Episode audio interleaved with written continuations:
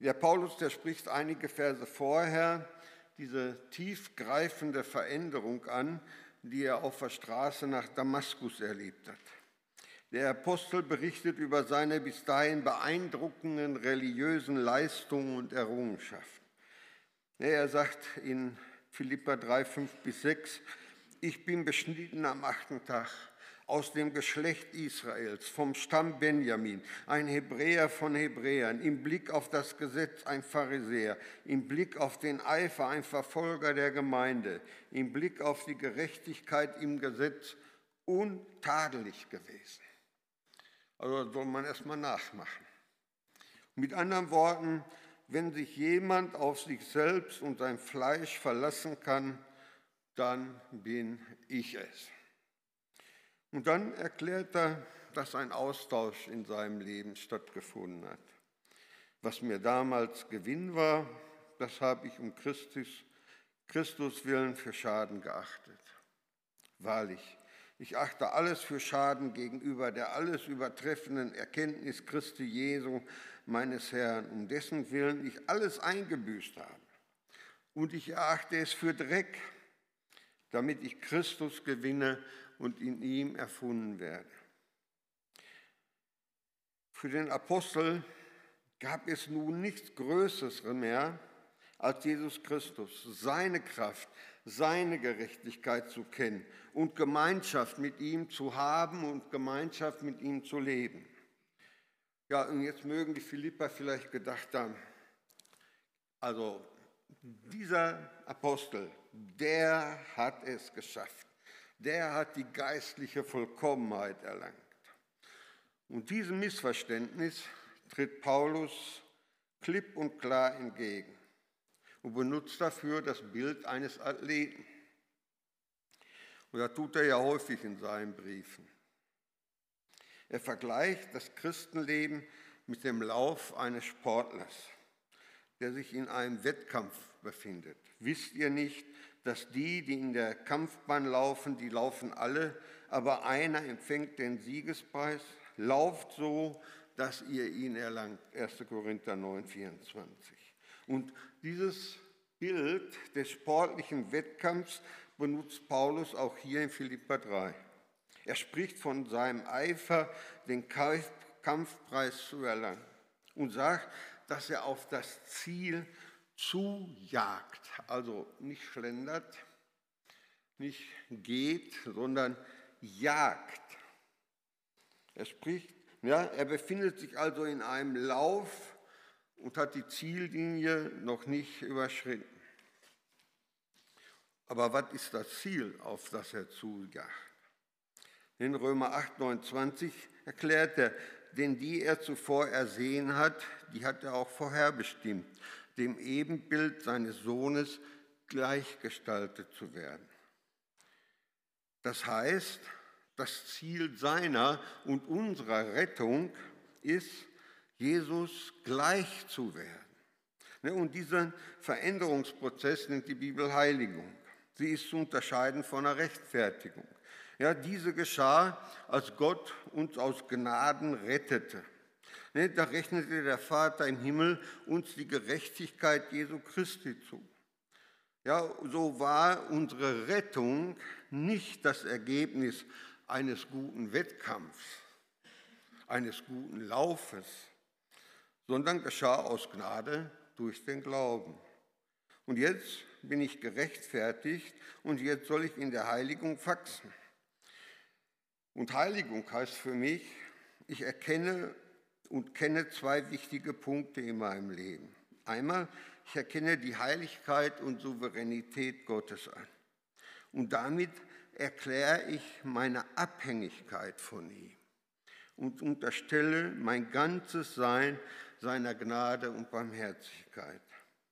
Und das andere, ich erkenne, dass mir mein alter Mensch ständig im Weg steht und mich hindert, vorwärts zu kommen und Jesus in meinem Wesen, Gedanken, Einstellung und in meinem Herzen ähnlicher werden. Dabei weiß ich nach Epheser 2,10, dass er Gott die guten Werke vorbereitet, damit ich sie leben kann. Und Römer 8, 14 macht mir klar, welche der Geist Gottes treibt, die sind Gottes Kinder. Ich jage ihm aber nach. Und Paulus nennt einige Prinzipien, wie wir den Lauf der Heiligung bestreiten. Das erste, wir sind noch nicht vollendet. Wir brauchen die Erkenntnis, dass wir noch nicht am Ziel angelangt sind. Selbst Paulus hatte es noch nicht erreicht. Denn er schreibt, nicht, dass ich es schon erlangt hätte oder schon vollendet wäre. Und Vers 13, Brüder, ich halte mich selbst nicht dafür, dass ich es ergriffen habe.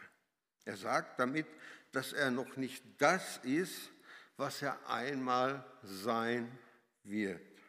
Ne? Obwohl Paulus bereits eine neue Kreatur war, er ein neues Herz von Gott geschenkt bekommen hat, obwohl er von Gott gerechtfertigt war, ihm seine Sünden vergeben, der Heilige Geist in ihm wohnte, war er dennoch nicht vollkommen.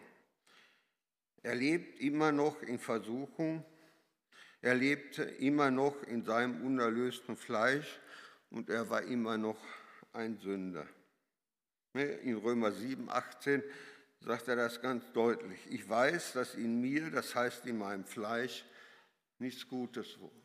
Das Wollen habe ich, aber das Vollbringen gelingt mir nicht. Ja, oder in 1 Timotheus 1. Glaubwürdig ist das Wort und aller Annahme wert, dass Jesus Christus in die Welt gekommen ist, um Sünder zu retten, von denen ich der Größte bin. Also Paulus geht hier in aller Deutlichkeit gegen die Lehre vor, die behauptet, Christus seien Menschen, die nicht mehr sündigen. Der Apostel wendet sich gegen die, die meinen, dass Christen zu geistlicher und moralischer Perfektion bereits auf Erden gelangen können, sodass nichts Sündiges mehr in ihnen sei. In einer Predigt sprach ein Pastor davon, dass er den Grad geistlicher Vollkommenheit erreicht hat. Und ein Zuhörer fragt ihn dann nach der Predigt, äh, macht es Ihnen etwas aus, wenn ich mal Ihre Frau zu diesem Thema befrage? Ob sie tatsächlich den Grad der geistlichen Vollkommenheit erreicht haben? Der Pastor antwortete, nun, Sie können sich fragen, aber Sie müssen zuvor wissen, dass meine Frau nicht an diese Lehre glaubt. Paulus war ein Christ voller Hingabe und geistlicher Reife. Also ich meine, das ein Vorbild ohnegleichen für uns. Und nach seiner Begegnung mit Jesus bewirkte er für das Reich Gottes sehr viel. Er war ein Evangelist, ein Gemeindegründer, ein Lehrer, ein Hirte, ein Vater in Christus. Und dennoch schreibt er, ich habe es noch nicht erlangt. Und bekannte freimütig und ohne Umschweife, dass er das Ziel noch nicht erreicht hatte.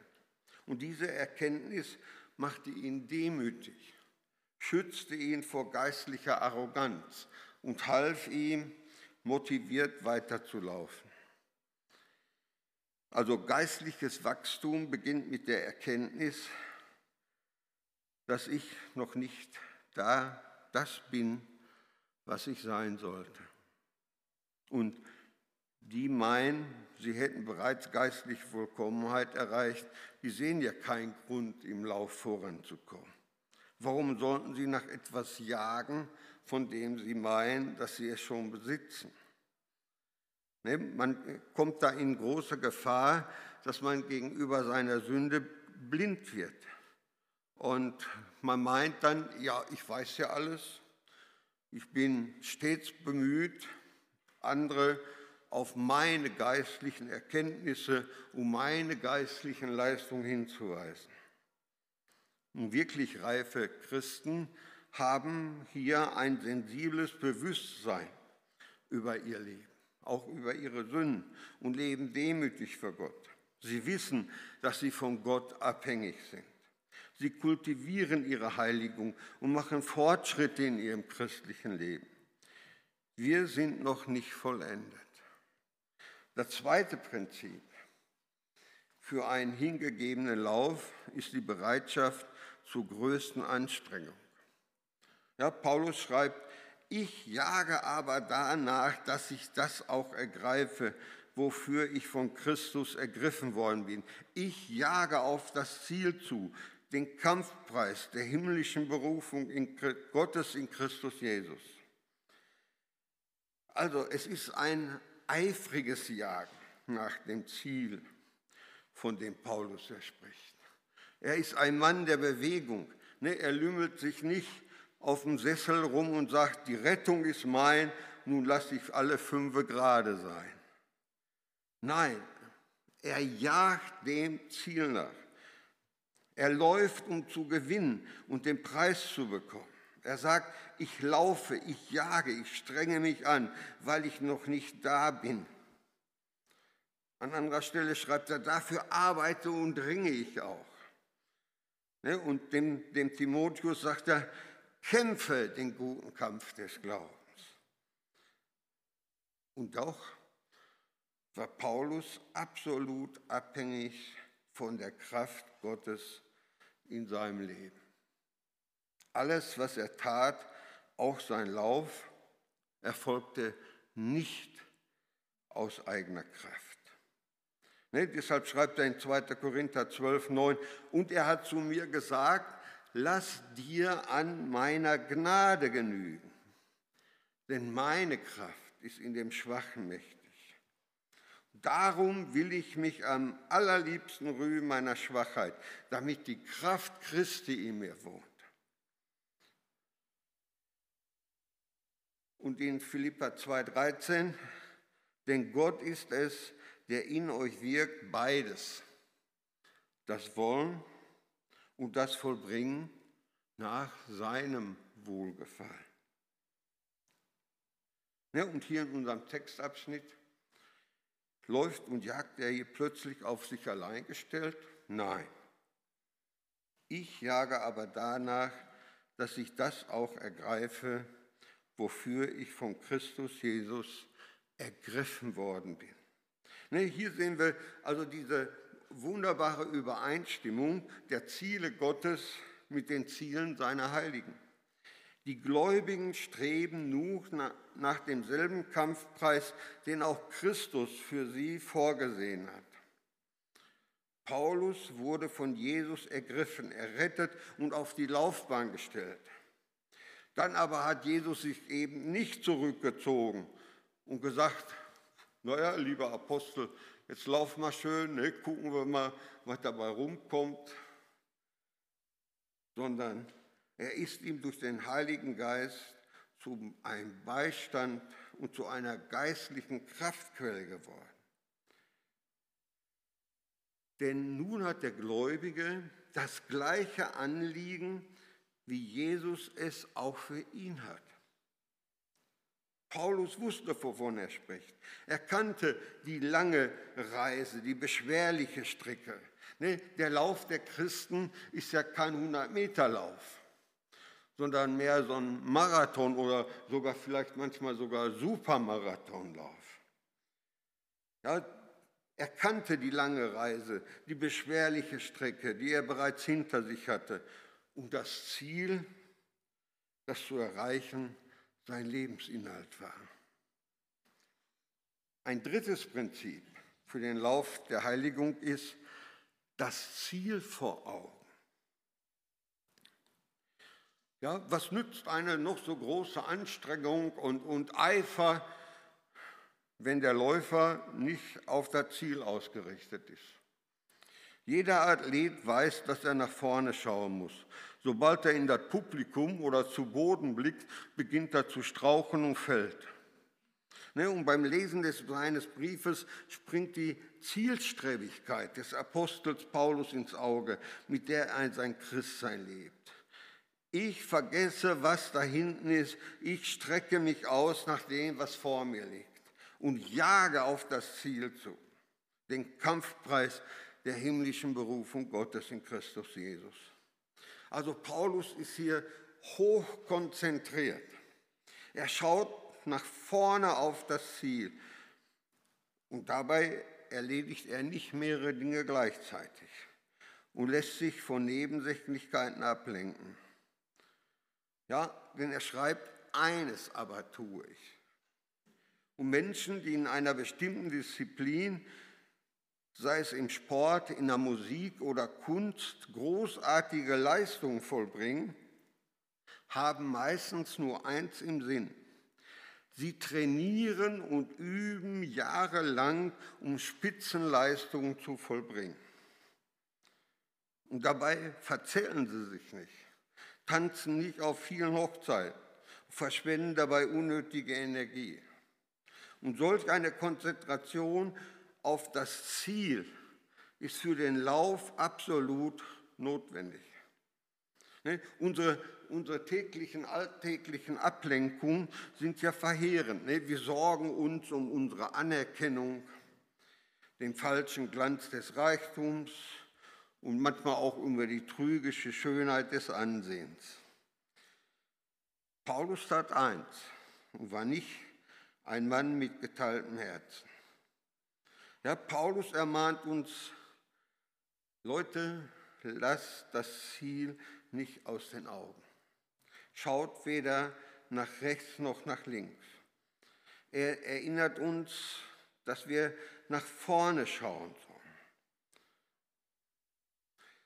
sehen wir hier die Verbindung zwischen einem geheiligten Leben und dem Ausgerichtetsein auf das Ziel. Ein Christ in der Laufbahn soll sich nicht von allen Dingen ablenken lassen, sondern einen Kampfpreis vor Augen halten.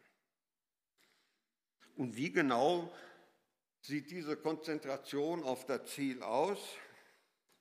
Paulus gibt uns die Antwort. Ich vergesse, was da hinten ist. Ich strecke mich aus nach dem, was vor mir liegt. Vergessen, was hinter mir liegt, bedeutet doch, ich schaue während meines Laufes nicht zurück. Versteht ihr? Ein Läufer, der in einem Wettkampf läuft, der dreht sich doch nicht um und beschäftigt sich mit dem, was gewesen ist oder mit dem, was sich hinter ihm abspielt. Da kann er doch gleich einpacken. Tut er das doch, ja, verliert er die Geschwindigkeit verlässt er die Bahn und am Ende verliert er da drin. Schaut nicht zurück. Ne, wir sprachen zu Beginn von Christen, die der Meinung sind, sie hätten bereits die Vollkommenheit erreicht. Solche Menschen schauen zum Beispiel ständig nach hinten, um jedem klarzumachen, wie gut sie doch in den vergangenen Wochen waren und wie sehr ihre Werke und ihr Verhalten im letzten Monat beweist, wie heilig sie sind. Das tut der Apostel nicht.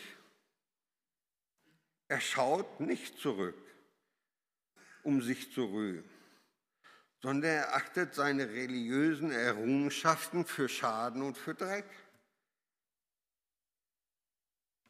Ja, das heißt für uns alle, schau nicht nach hinten, sondern vergesse, was dich in deinem Lauf bremst, hindert und ablenkt. Und was sollen wir vergessen? Ja, ich sage mal ganz einfach alles. Paulus macht hier keine Einschränkung oder trifft eine Auswahl. Er meint alles, was hinter uns liegt. Das beinhaltet die guten als auch die schlechten Dinge. Es bedeutet einerseits die Erfolge, tugendhaftes Taten, großartige Leistungen und geistliche Dienste zu vergessen. Und andererseits aber auch die schlechten Dinge hinter sich zu werfen, wie Sünden, Missetaten, Fehler und Unheil. Alles sollen wir vergessen.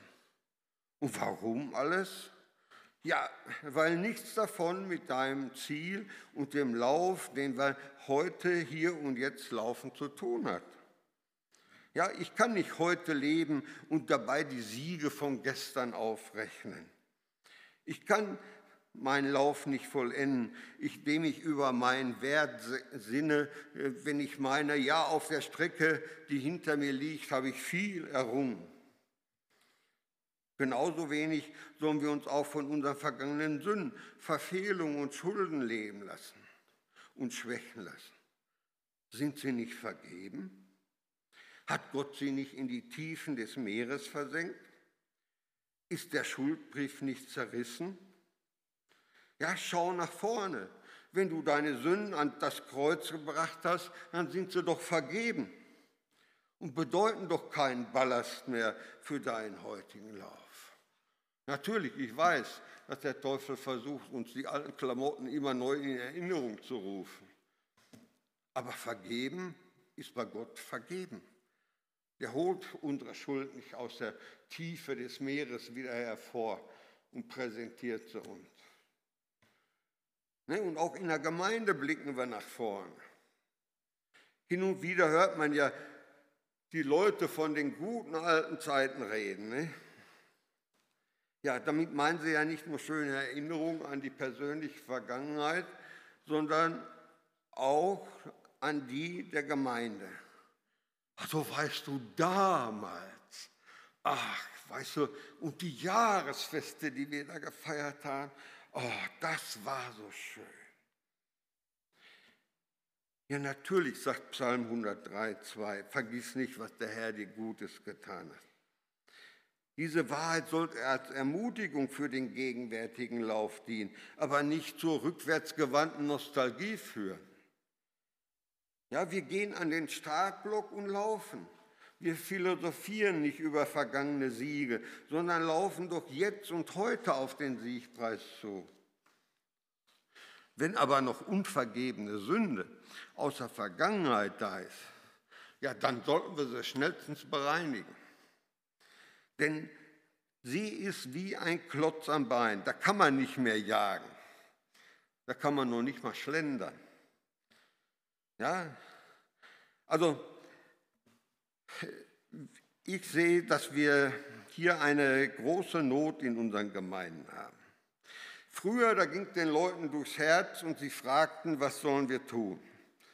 Und heute sagen wir, wenn es uns durchs Herz geht, als abgeklärte Christen und fromme Leute, nicht, was sollen wir tun, sondern sagen wir, der wollte uns heute nur provozieren.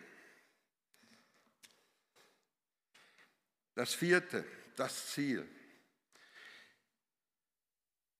Paulus schreibt, ich vergesse, was da hinten ist, ich strecke mich aus nach dem, was vor mir liegt und jage auf das Ziel zu, den Kampfpreis der himmlischen Berufung Gottes. Was ist das für ein Ziel? Das Ziel ist, so zu werden, wie Jesus ist. Die Belohnung ist Jesus. Die Motivation ist Jesus. So zu sein wie er. Ohne Lüge, ohne Stolz, ohne Neid, ohne Ehebruch, ohne Streit, ohne Angst, ohne Sorgen, ohne Vergänglichkeit, ohne Armut, ohne Schmerz, ohne Krankheit. Wann wird das sein? Nicht hier auf dieser Erde. Ne? Einige Verse später erinnert Paulus die Philippa an den Zeitpunkt der Vollendung. Philippa 3, 20, 21. Unser Bürgerrecht aber ist im Himmel, von woher wir auch den Herrn Jesus erwarten als den Retter, der unseren Leib der Niedrigkeit umgestalten wird, sodass er gleichförmig wird seinem Leib der Herrlichkeit. Ja, der Apostel Johannes sagt in 1. Johannes 3, Vers 2, Geliebte, wir sind jetzt Gottes Kinder und noch ist nicht offenbar geworden, was wir sein werden. Wir wissen aber, dass wir ihm gleichgestaltet sein werden.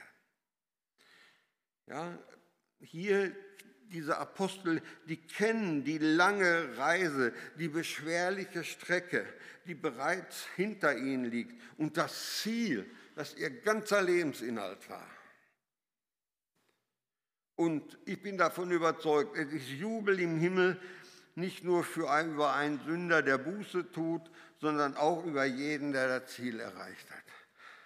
Ja, ein Läufer hebt seine Arme in die Luft als Zeichen, dass er die Ziellinie überschritten hat. Und genauso herrscht Jubel im Himmel, wenn ein Läufer nach dem anderen ankommt. Und wir wissen, dieses Rennen, laufen wir in Jesus Christus und nicht in eigener Kraft. Ja, und am Ende seines Lebens schreibt Paulus in 2 Timotheus 4, 7, 8 diese Worte. Ich habe den guten Kampf gekämpft. Ich habe den Lauf vollendet. Ich habe Glauben gehalten. Hinfort liegt für mich bereit die Krone der Gerechtigkeit, die mir der Herr, der gerechte Richter, an jedem Tag geben wird.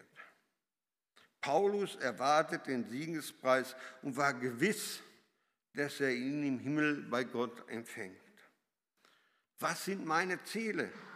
Worauf schaue ich? Sag mir, woran glaubst du? Blicke ich nach hinten, schau auf Jesus. Ja, und was sagt man, wenn man nach Hause geht nach der Predigt? Was soll ich tun? Oder der wollte uns heute wieder nur provozieren. Ich bete, ihr dürft sitzen bleiben. Jesus Christus, ich danke dir für dein Wort. Ich danke dir, dass du der Anfänger und Vollender unseres Glaubens bist und dass wir uns ganz auf dich verlassen dürfen. Auch in schwierigen Zeiten dürfen wir wissen, wir sind in deiner Hand und alles, was uns begegnet, dient zu unserem Heil. Danke, Herr dass du es bist, der uns zu diesem Ziel bringt, der in allen Bemühungen und allen Anstrengungen, die wir meinen, machen zu müssen, die Wegweisung schenkt. Danke, dass wir uns auf dich verlassen dürfen und dass wir wissen dürfen, du bist nahe.